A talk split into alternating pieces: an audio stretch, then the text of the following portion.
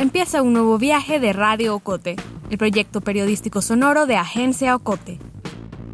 Nuestro podcast es producido en Guatemala gracias al apoyo financiero de Seattle International Foundation.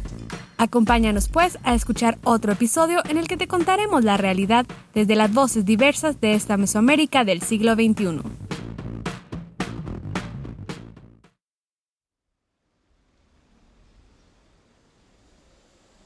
Es jueves 8 de marzo de 1984. Wendy e Igor Santizo regresan del colegio. El bus los dejó a unas cuadras de su casa en la colonia San Francisco, en la zona 19 de Ciudad de Guatemala. Pasa el mediodía y no hay nadie en la calle. Esa que siempre está llena de niños jugando, hoy está desolada. Frente al portón negro está estacionado un Volvo azul con vidrios polarizados. Otros testigos dirán después que muy cerca también había una panel blanca. Los dos abren el portón y atraviesan el pequeño jardín frontal. Un hombre desconocido les abre la puerta. Entran por instinto. Una vez adentro, no reconocen su casa. Todo está tirado, desordenado, destrozado. Detrás de ellos se cierra la puerta. Unos 10 hombres vestidos con uniforme militar los rodean. Levantan del suelo unas sillas y les obligan a sentarse. Les apuntan con sus armas y comienzan a hacerles preguntas sobre dónde están sus papás. Les piden sus nombres completos, la información de dónde trabajan, de quiénes son amigos. Les preguntan qué saben del PGT, el Partido Guatemalteco del Trabajo, la organización a la que acusan a sus padres de pertenecer. Wendy tiene nueve años. Recuerda las instrucciones que siempre les han dado sus padres. No vayan a decir nada. Así que ninguno responde. Además, el miedo les impide hablar. Los hombres los mueven de la sala al patio trasero. Los amenazan con dispararles si no dan información. A Igor, de 11 años, lo golpean con la culata de un arma. Después de un rato, sacan a su madre de una habitación de la casa y la llevan con los niños. La sostienen fuerte los brazos. Apenas puede mantenerse de pie. A Wendy le cuesta reconocer a su propia madre. Luzaide, de 34 años, tiene golpes en la cara, los labios reventados, los ojos hinchados. La mujer alcanza a gritar que no toquen a sus hijos. Después se dirige a los hombres y pronuncia las últimas palabras que Wendy escuchará de ella. Sean fuertes,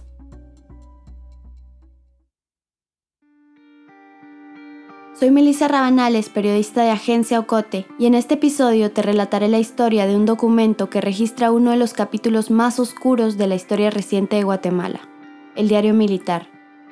73 hojas que recogen horrores cometidos a inicios de los 80, durante el régimen de Óscar Mejía Víctores, y que ahora, en 2021, casi 40 años después, son la prueba fundamental para llevar a juicio a dos exmilitares señalados de cometer asesinatos, desapariciones forzadas y delitos contra deberes de la humanidad. Este es, ante todo, un relato de los familiares y de las organizaciones que nunca dejaron de buscar y de exigir justicia. Los hombres que habían llevado a Luzaide y a sus hijos al patio trasero lo regresaron a la sala. Comenzaron a torturar a la mujer mientras la bombardeaban con preguntas sobre el PGT, sobre su esposo, mientras le gritaban comunista cangreja. El recuerdo, la memoria de la manera en que estos militares le quitaron sus uñas con una cosa, ¿verdad? Un alicate ah, frente a mí, eso es algo que yo nunca voy a olvidar, no, nunca lo voy a olvidar. Ella es Wendy Santizo Méndez, la niña de nueve años que más de tres décadas después relatará su historia públicamente en diferentes espacios. El audio que escuchas es de una conferencia virtual organizada para hablar del diario militar en junio de 2021. Ya adulta, Wendy hará memoria y recordará lo que vivió ese día, cómo apartó la vista, cerró fuerte los ojos, cómo dos hombres se pusieron detrás de ella y de su hermano, le sostuvieron los párpados y los obligaron a ver la escena. Ni su madre ni los dos niños hablaron, Después de arrancarle las uñas a la mujer, los separaron a cada uno en un cuarto. Ahora se ensañarían con la niña, con Wendy. Yo fui víctima de violación sexual durante el secuestro de mi mamá. Ellos hicieron eso para obligarla a ella a hablar o obligarme a mí a no sé, ¿verdad? Contar algo, quién sabe. Y no, no es aceptable, ni en la paz ni en la guerra las niñas no se violan. Después de violar a Wendy, los hombres sacaron a su madre de la casa y la metieron dentro del Volvo azul. A los dos niños los llevaron en la panel blanca. A partir de ese momento, los recuerdos de Wendy comienzan a ser más difusos. Recuerda llegar a un sitio lúgubre, un cuarto oscuro, una pequeña celda con un olor nauseabundo. También recuerda a su madre casi inconsciente por los shocks de electricidad. A Wendy también la electrocutaron. Perdió la noción del tiempo. Le parecía que habían sido días los que pasó ahí adentro, aunque sus familiares le dirían después que apenas fueron unas horas. Su mente quedó en blanco. El siguiente recuerdo que Wendy tiene es despertar en su casa, junto a su hermano. Los hombres habían devuelto a los niños. A Luzaide Méndez Calderón nunca la volvieron a ver. Pasarían 15 años hasta que tuvieran información sobre su paradero o sobre quienes habían sido sus captores. Y aunque los familiares y amigos de Luzaide pusieron denuncias en la Policía Nacional y desde el inicio atribuyeron su desaparición al ejército, no tenían cómo comprobarlo. En todas las instituciones les negaron información de Luzaide.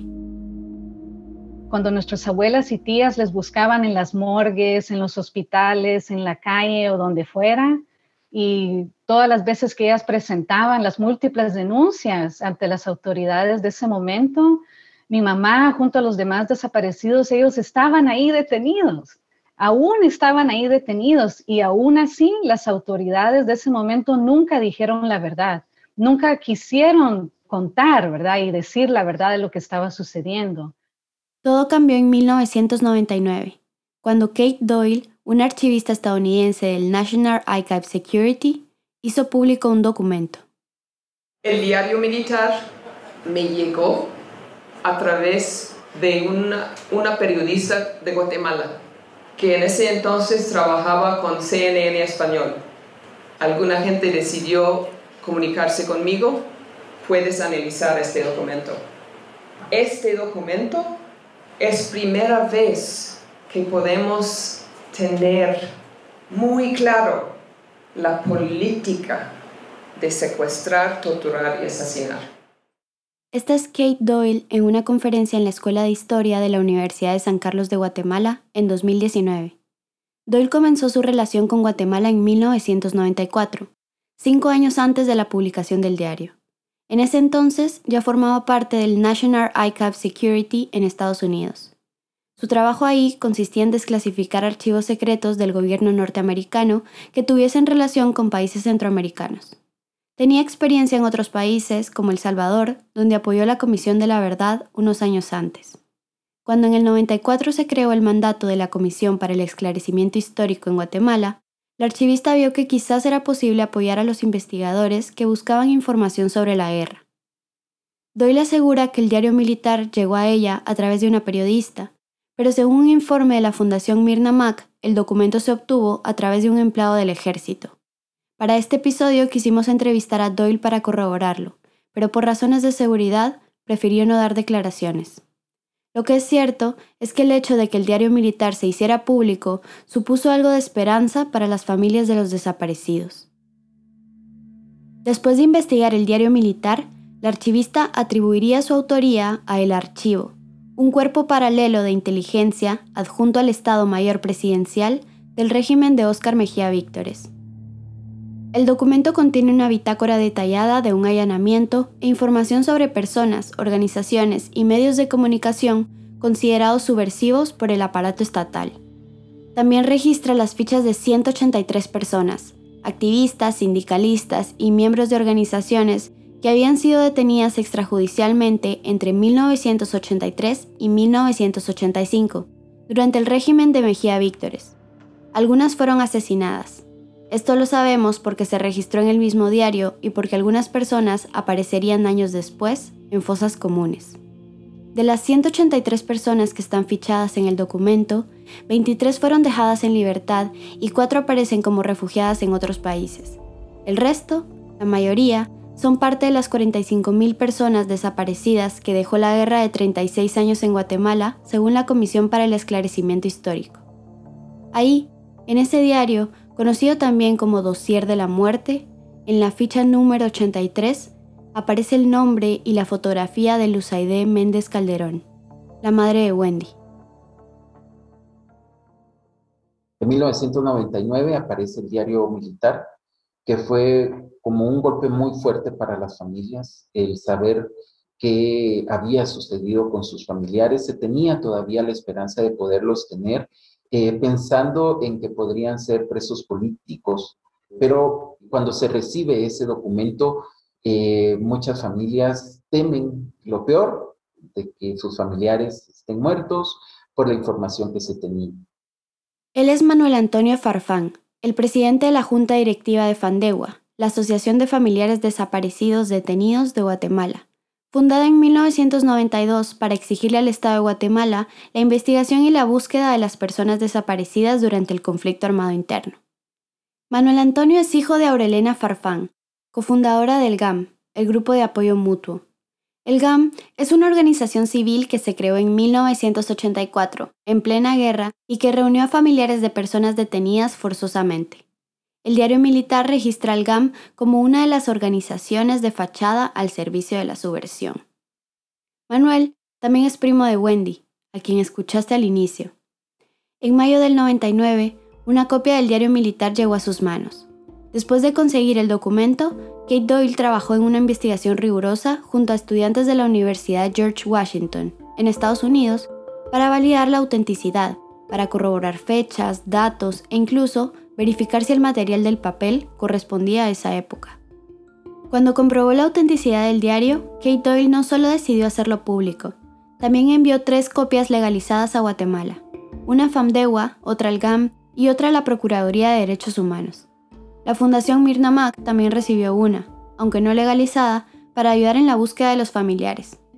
Cuando salió a luz pública el diario militar, a mí me conmovió muchísimo ver la manera en que colocaron ahí fotografías de muchas personas, no solo de mi mamá, algunas fotografías de personas sin vida, la forma en que fueron documentando la represión y eso a mí me generó mucha náusea. Me acuerdo que yo no podía creer que alguien pudiera documentar su propia represión, sistematizarla de esa manera, claro, para mejorarla.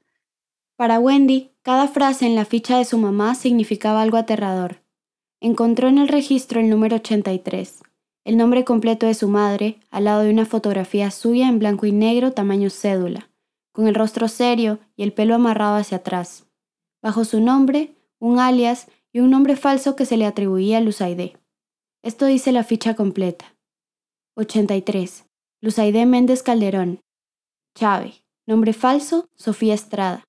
Miembro del secretariado del PGT-CC, encargada de asuntos internacionales y propaganda del partido. Cuando Julián venía de México, llegaba a dar a la casa de Chávez. Su esposo, Marco Antonio Santizo Velázquez, Tito o Caballón, es el responsable de la oficina donde se reúne el ADN en la zona 10, cuarto nivel del edificio Rodríguez. 1968. Estuvo en Rusia. 8 del 3 del 84. Fue capturada en la tercera avenida 22-15, zona 19, Colonia San Francisco. 2 del 5 del 84. Pasó a U4. Luzaide fue trasladada casi dos meses después de su detención. Si para Wendy el día que estuvo capturada cuando tenía nueve años le pareció una eternidad, no podía imaginar lo que había significado para su madre ese tiempo de cautiverio. Y bueno, sin duda, ver la fecha del secuestro de mi mamá junto a una foto de ella que yo no conocía no fue tan impactante como ver ahí la fecha que se supone que ella fue trasladada a otro lugar pasé mucho tiempo sin querer calcular como cuántos días eso era, ¿verdad? Pero significaba que por al menos 55 días ella había estado detenida por estos militares mientras era sometida a crueles torturas como las que yo, siendo una niña de nueve años, fui obligada a ver durante su secuestro. El diario contiene las fichas de 183 personas que, como Luzaide, fueron capturadas entre ellas la de un niño de 12 años y la de un adolescente de 15. En una ficha también aparece la fotografía de una madre con un bebé en brazos. Cada registro incluye la fotografía de la persona detenida, su nombre, el lugar de la captura ilegal, la organización a la que se le señala de pertenecer y si cursaba alguna carrera universitaria. Además, ahí aparecen ciertos significados, ¿verdad? Como por ejemplo se lo llevó Pancho, 300, información que para nosotros es muy triste entenderlo y, y, se ha llevado bastante tiempo para poder tener como esa claridad de lo que significa ese documento. Esos significados de los que habla Manuel eran códigos. Muchos de los registros tenían escritos, con lápiz o con bolígrafo, una fecha, seguida del número 300 o la palabra se lo llevó Pancho. Hay códigos que aún no se han logrado descifrar. En las fichas de tres personas está escrito pasó a U4. Una es la de Luzaide Méndez, la madre de Wendy. Manuel explica que pudo haber sido un centro de tortura, pero que no han podido comprobarlo. Más de la historia del diario militar al regreso de la pausa.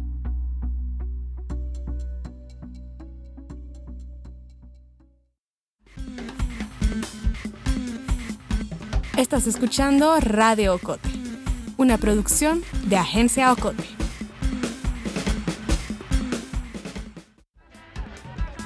En Agencia Ocote queremos formar una comunidad activa. Síguenos en redes sociales como Agencia Ocote. También te invitamos a unirte al círculo de oyentes de Radio Ocote. Búscanos en Facebook. Somos La Fogata.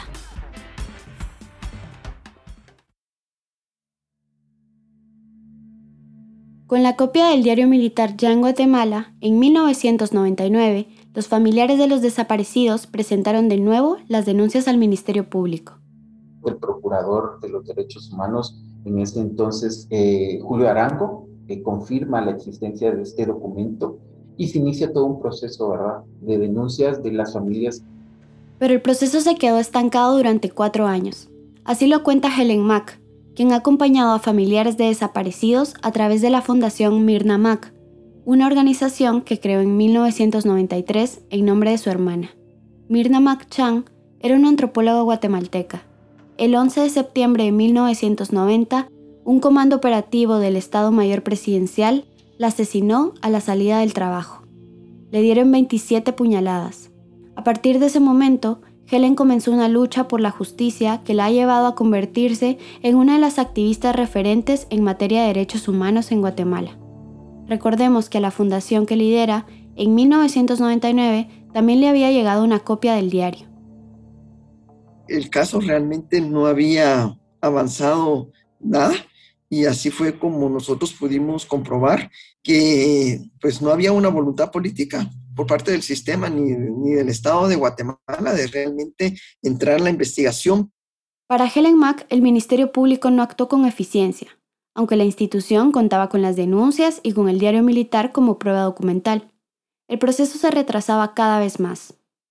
La intención era no investigar el caso. Entonces, por decirte algo, el fiscal que recibió copia del diario militar, lo que hizo fue partir el diario militar por persona y esto lo distribuyó en todas las fiscalías. Entonces ahí había ya, como te digo, una intención de no, de no querer investigar. Y obviamente junto con eso, pues ya fuimos demostrando que, pues, que no había acceso a la justicia para las víctimas del diario militar. En lugar de llevar un solo caso que buscara justicia para todas las víctimas que registraba el diario militar, el Ministerio Público las dividió en 35 agencias fiscales. Helen Mack explica que en Guatemala los procesos de justicia para las violaciones de derechos humanos por crímenes durante la guerra no solo son tardados, sino que en la mayoría de los casos las redes de corrupción operan para que nunca avancen. La activista lleva décadas señalando a las redes de impunidad.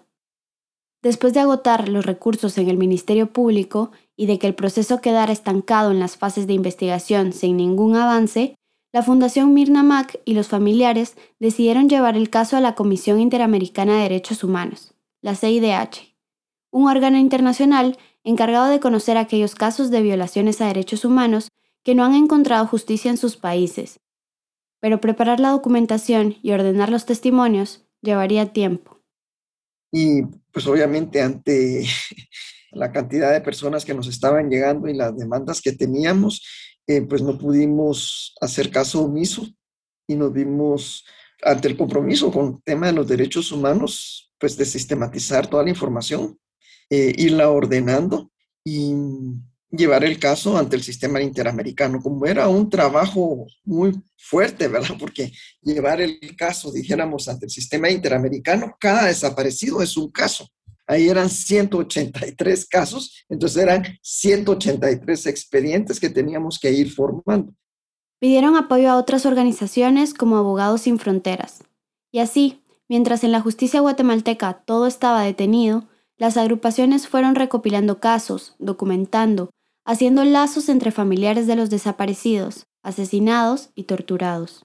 Entonces teníamos que ir trabajando de manera coordenada y articulada y en ese contexto hubo gente en Estados Unidos que también contactó a la Clínica de Derechos Humanos de Berkeley porque era hijo de una de las también de las víctimas desaparecidas, ¿verdad? Así fue como también gente que estuvo en Canadá, el caso de Wendy y otros.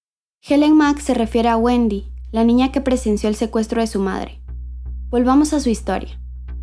El 8 de marzo de 1984, Luz Aide, Wendy e Igor Santizo Méndez fueron torturados y secuestrados en su casa en la ciudad de Guatemala. Su padre, Marco Antonio Santizo Velázquez, no estaba en casa ese día. Vecinos y miembros del PGT le contaron lo que estaba pasando. Volvió a su colonia para intentar sacar a su esposa y sus dos hijos, pero ya era muy tarde unos vecinos le avisaron de que el ejército estaba adentro y que si los niños salían vivos del operativo, lo mejor era que tuviesen al menos a un padre vivo. Así que tuvo que refugiarse en la Embajada de Francia. Al poco tiempo sería enviado a Canadá como refugiado político. Días después de su secuestro, Wendy y su hermano despertaron de nuevo en su casa. Sus captores los habían devuelto. Se refugiaron con una tía y después se fueron a Jutiapa, un departamento al suroriente de Guatemala. Dos años después, pudieron reunirse con su padre en Canadá. Ahí comenzaron de nuevo su vida. Unas semanas antes de la aparición del diario, en 1999, cuando tenía 24 años, Wendy decidió volver a Guatemala. Desde el exilio yo había visto pues, la firma de los acuerdos de paz y con eso me animé bastante. Yo sentía que tal vez con los acuerdos de paz yo podía volver a Guatemala sin que algo malo me sucediera, sin que me mataran o que me persiguieran. Y quería buscar a mi mamá. A las semanas de haber regresado de Guatemala con mi castellano, mi español, digamos, muy malo, todavía es muy malo. A mí me sorprendió muchísimo, ¿verdad? Yo había regresado pensando que era presa política, que la iba a volver a ver, que la iba a volver a abrazar, que íbamos a poder platicar y, ¿verdad? Y, contarle acerca de cómo había sido mi vida desde esa vez, la última vez que la había visto, pero ya sabemos que eso no fue así. Ver la ficha de su madre en el diario le hizo imaginar que quizás la habían asesinado, pero eso no le quitó a Wendy las ganas de buscar justicia, de encontrar su cuerpo para poder darle una sepultura digna y de que las personas que habían sido las responsables de su tortura y de la de su madre pagaran por sus crímenes. Helen Mack recuerda el papel que tuvo Wendy en el proceso de la búsqueda de justicia. En el 2005, Wendy, la Fundación Mirna Mack, que estaba representada por Helen Mack, y los familiares de 26 desaparecidos y de un hombre asesinado extrajudicialmente, presentaron el caso a la CIDH. Pedían justicia. La mayoría de las peticionarias o demandantes eran mujeres. Aurelena Farfán, la madre de Manuel, también estaba entre ellas. Buscaba a su hermano, Rubén Amílcar Farfán, quien aparece en el diario militar en la ficha número 134. Pero del 2004 para el 2008 no se tuvo ningún movimiento por parte del Estado de Guatemala, ningún tipo de investigación. Cinco años después de la denuncia en la comisión, en el 2010, la CIDH emitió un informe en donde recomendaba al Estado de Guatemala tomar las medidas pertinentes para acelerar el proceso de justicia de las víctimas y fijaba un plazo de dos meses para que informaran de los avances, pero el Estado de Guatemala no lo hizo. Así que en enero de 2011, la Comisión elevó el caso a la Corte Interamericana de Derechos Humanos, que es el tribunal internacional facultado para emitir sentencias, condenar y ordenar a los estados a que cumplan con sus disposiciones y con los acuerdos firmados en la Convención Americana para garantizar la protección de los derechos humanos de sus ciudadanos. Durante ese tiempo, las familias no dejaron de buscar a los desaparecidos, de presionar a las autoridades guatemaltecas para que les ayudaran a encontrarlos. En el 2011 se hacen las exhumaciones en Comalapa, donde se recuperan a seis personas y esto hace que también pueda la Corte Interamericana poder dar su sentencia. Los cuerpos de seis personas que estaban fichadas en el diario militar se encontraron en las fosas clandestinas. En 2011 se identificaron a dos personas más en el cementerio de la Verbena. Esto confirmaba lo que familiares habían denunciado por tanto tiempo. El ejército de Guatemala era el responsable. Había capturado, torturado, desaparecido y asesinado ilegalmente a varias personas registradas en el diario militar. En 2012, 13 años después desde la publicación del diario militar, la Corte Interamericana de Derechos Humanos emitió la sentencia donde condenó al Estado de Guatemala por la desaparición forzada de 26 personas, entre ellas dos menores de edad, Juan Pablo y María Quirina Armira. Por la muerte de Rudy Gustavo Figueroa Muñoz, cuyo cuerpo fue encontrado con signos de tortura, y por la tortura de Wendy y su hermano Igor, quienes eran niños en el momento de su secuestro. La Corte ordenó al Estado de Guatemala que buscara a las personas desaparecidas y que realizara las investigaciones y procesos necesarios para, según la sentencia, establecer la verdad y sancionar a los responsables de los crímenes. Además, el Estado debía pagar un resarcimiento económico a las familias por los daños ocasionados a sus vidas.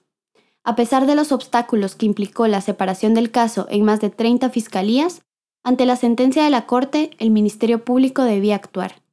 Las denuncias se reunieron en una misma unidad, la Fiscalía de Derechos Humanos. Pero otra vez la lentitud y los procesos tardados de la investigación del Ministerio Público ponían en pausa a las familias. Algunos familiares de los desaparecidos murieron sin encontrar justicia. Nueve años después de la sentencia de la Corte Interamericana, el 27 de mayo de 2021, en plena pandemia por COVID-19, las familias recibieron una noticia. La Fiscalía de Derechos Humanos realizó este jueves un total de 17 allanamientos en búsqueda de personas implicadas en el caso denominado Diario Militar. En este proceso se les señala de ser los responsables de la desaparición de más de 158 personas durante el conflicto armado interno en la década de los 80. La Fiscalía de Derechos Humanos ordenó la captura de dos exmilitares y policías señalados de participar en los crímenes del diario militar entre mayo y julio de 2021 se ligó a proceso a 10 de ellos, imputados por los delitos contra los deberes de humanidad, asesinato y desaparición forzada. Entre los indicados están Marco Antonio Taracena, exministro de Defensa y señalado de dirigir la red de inteligencia clandestina del Estado Mayor Presidencial de la época. José Daniel Monterroso Villagrán, sargento técnico, Jacobo Salán Sánchez, quien fue subjefe del Grupo de Adiestramiento y Operaciones Especiales Caibil, y Edgar de León Sigüenza, investigador de la Dirección de Investigaciones Técnicas del Ejército. Manuel, Wendy y los demás familiares no se creían el anuncio de la detención de los dos exmilitares y policías. Bueno, sorprendidos, todos los familiares estamos sumamente sorprendidos. Hay una confusión de sentimientos muy grande, alegría, satisfacción, pero también existe tristeza, recuerdos que vienen y eso ha marcado mucho a los familiares. Existe la valentía, pero también existe el miedo. Pero ha sido muy reconfortante el poder tener a una persona, tener a un nombre, ponerle rostro a lo que siempre exigíamos. 37 años después ya podemos decir fulano de tal responsable de ya podemos verlo a los ojos, ya podemos verlo, saber quién es, ya podemos tener ese señalamiento, ¿verdad? Público. Para Wendy, el inicio del proceso penal también supone una pizca de esperanza, aunque reconoce que aún falta mucho. Para mí ha sido muy reparador ver los avances que hemos tenido hasta el día de hoy y pues tal vez suene raro, pero escuchar los testimonios durante las audiencias de otras personas que también fueron torturadas aunque fueran adultas en ese momento, me hizo sentir a mí como menos sola en ese lugar oscuro que yo recuerdo y me hace a mí escuchar a esa niña de nueve años que llevo dentro, que no se puede hablar de reconciliación. Ni siquiera han reconocido la verdad de los hechos y quiénes estuvieron detrás. O sea, eso es primero antes que de hablar de cualquier otra cosa. Pero, ¿por qué llevó tanto tiempo ligar a proceso a los responsables y comenzar un proceso penal a pesar de que ya había una sentencia de la Corte Interamericana de Derechos Humanos? Elena Sud es una de las fiscales que lleva el caso en la Fiscalía de Derechos Humanos del Ministerio Público y habla de lo complicado y tardado que es documentar hechos que pasaron hace casi 40 años. Creo que es importante considerar que este tipo de procesos, no solo a nivel nacional, sino a nivel internacional. Son procesos bastante complejos. La cantidad de investigación que se realiza es bastante compleja. Hay que tomar en cuenta que durante la temporalidad en que se inicia el proceso ante la Corte Interamericana y lo que conlleva que las víctimas busquen el acceso a justicia, también es importante porque los procesos carecían de muchos elementos. No teníamos o no se tenía en ese momento el conocimiento de algunos documentos. También habla del miedo y los obstáculos. Inclusive puedo decir que a partir de que se inicia un seguimiento ya más puntual en cuanto a las sentencias de la Corte Interamericana es que se empieza a dar los primeros pasos para las investigaciones. Anteriormente se vivía una etapa todavía de mucho temor en cuanto al tema de investigación. El Ministerio Público no solo ha podido identificar a algunos responsables, sino también corroborar que lo documentado en el diario militar no son hechos aislados, como ya había asegurado Kate Doyle en la presentación del documento. Se trataba de una estructura completamente organizada del Estado de Guatemala que tenía como objetivo no solo desaparecer y eliminar a personas que catalogaba como enemigos internos, también consentía y promovía la tortura de niños, niñas y adolescentes. Nosotros lo hemos logrado identificar como diferentes estructuras. Entiéndase la participación de diferentes personas que pertenecían a diferentes unidades. Sin embargo, con una comunicación bastante fluida, la participación de una u otra unidad. Hay algunos operativos que se han identificado en donde participa el Estado Mayor del Ejército, o donde participa el Estado Mayor Presidencial, entonces en compañías de Policía Nacional. Para Wendy, Manuel y decenas de familias, la búsqueda de sus desaparecidas, la búsqueda de justicia, continúa. Creo que no soy la única persona que ha sufrido en su territorio cuerpo los eh, efectos que tienen estas políticas de impunidad, olvido y silencio. Y por eso esperamos que también este proceso sea reparador para otros familiares de desaparecidos y desaparecidas, Queremos sumar este proceso jurídico a los aprendizajes colectivos de nuestros pueblos para garantizar la no repetición, decirles que sí es posible traerlos ante un juez y que finalmente se liberen incluso ellos mismos de esa carga que impone el pacto de silencio, que hablen y nos devuelvan a nuestros familiares para poder darles una digna sepultura. Y aunque en palabras de Wendy, la verdad de las víctimas no cabe en una sentencia, este proceso permite, en medio de tanto, pensar en que es posible construir otro futuro, pensar en que no hay reconciliación sin justicia y que la paz se construye también a través de la memoria. Esta es la voz de Wendy, a finales de los años 90, en medio de una manifestación de familiares que buscaban a sus desaparecidos. Que nosotros no olvidamos que existimos y que orgullosamente somos los hijos de los rebeldes, de los poetas proscritos, de los insurgentes pintores y escultores de transformaciones políticas. Somos los hijos clandestinos de este maldito sistema. Somos los hijos de los desaparecidos y desaparecidas. El guion de este episodio lo hice yo, Melissa Rabanales. La investigación la realizamos en conjunto con José David López Vicente. La edición del guion es de Carmen Quintela. José Monterroso en la producción y edición sonora, Maritza Ponciano ilustró la portada. Radio Cote es una producción de Agencia Cote. Este episodio fue construido a través de entrevistas propias y de información obtenida en el diario militar, en las audiencias de primera declaración del caso y en la sentencia de la Corte Interamericana de Derechos Humanos. Se revisaron los testimonios que Wendy Santizo aportó para la investigación Noche y Niebla en Guatemala, una aproximación de las ejecuciones arbitrarias en la ciudad de Guatemala, realizada por Carlos Estuardo Jolón Morales, presentada como tesis de grado en Sociología en la Universidad de San Carlos de Guatemala. Se utilizaron declaraciones de ella en el webinar El Diario Militar, organizado por Impunity Watch. También se utilizaron fragmentos de noticias del canal Antigua.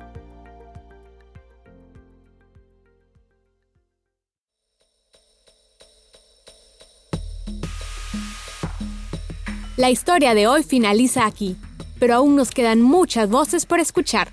Suscríbete al correo de Ocote y síguenos en nuestras redes sociales.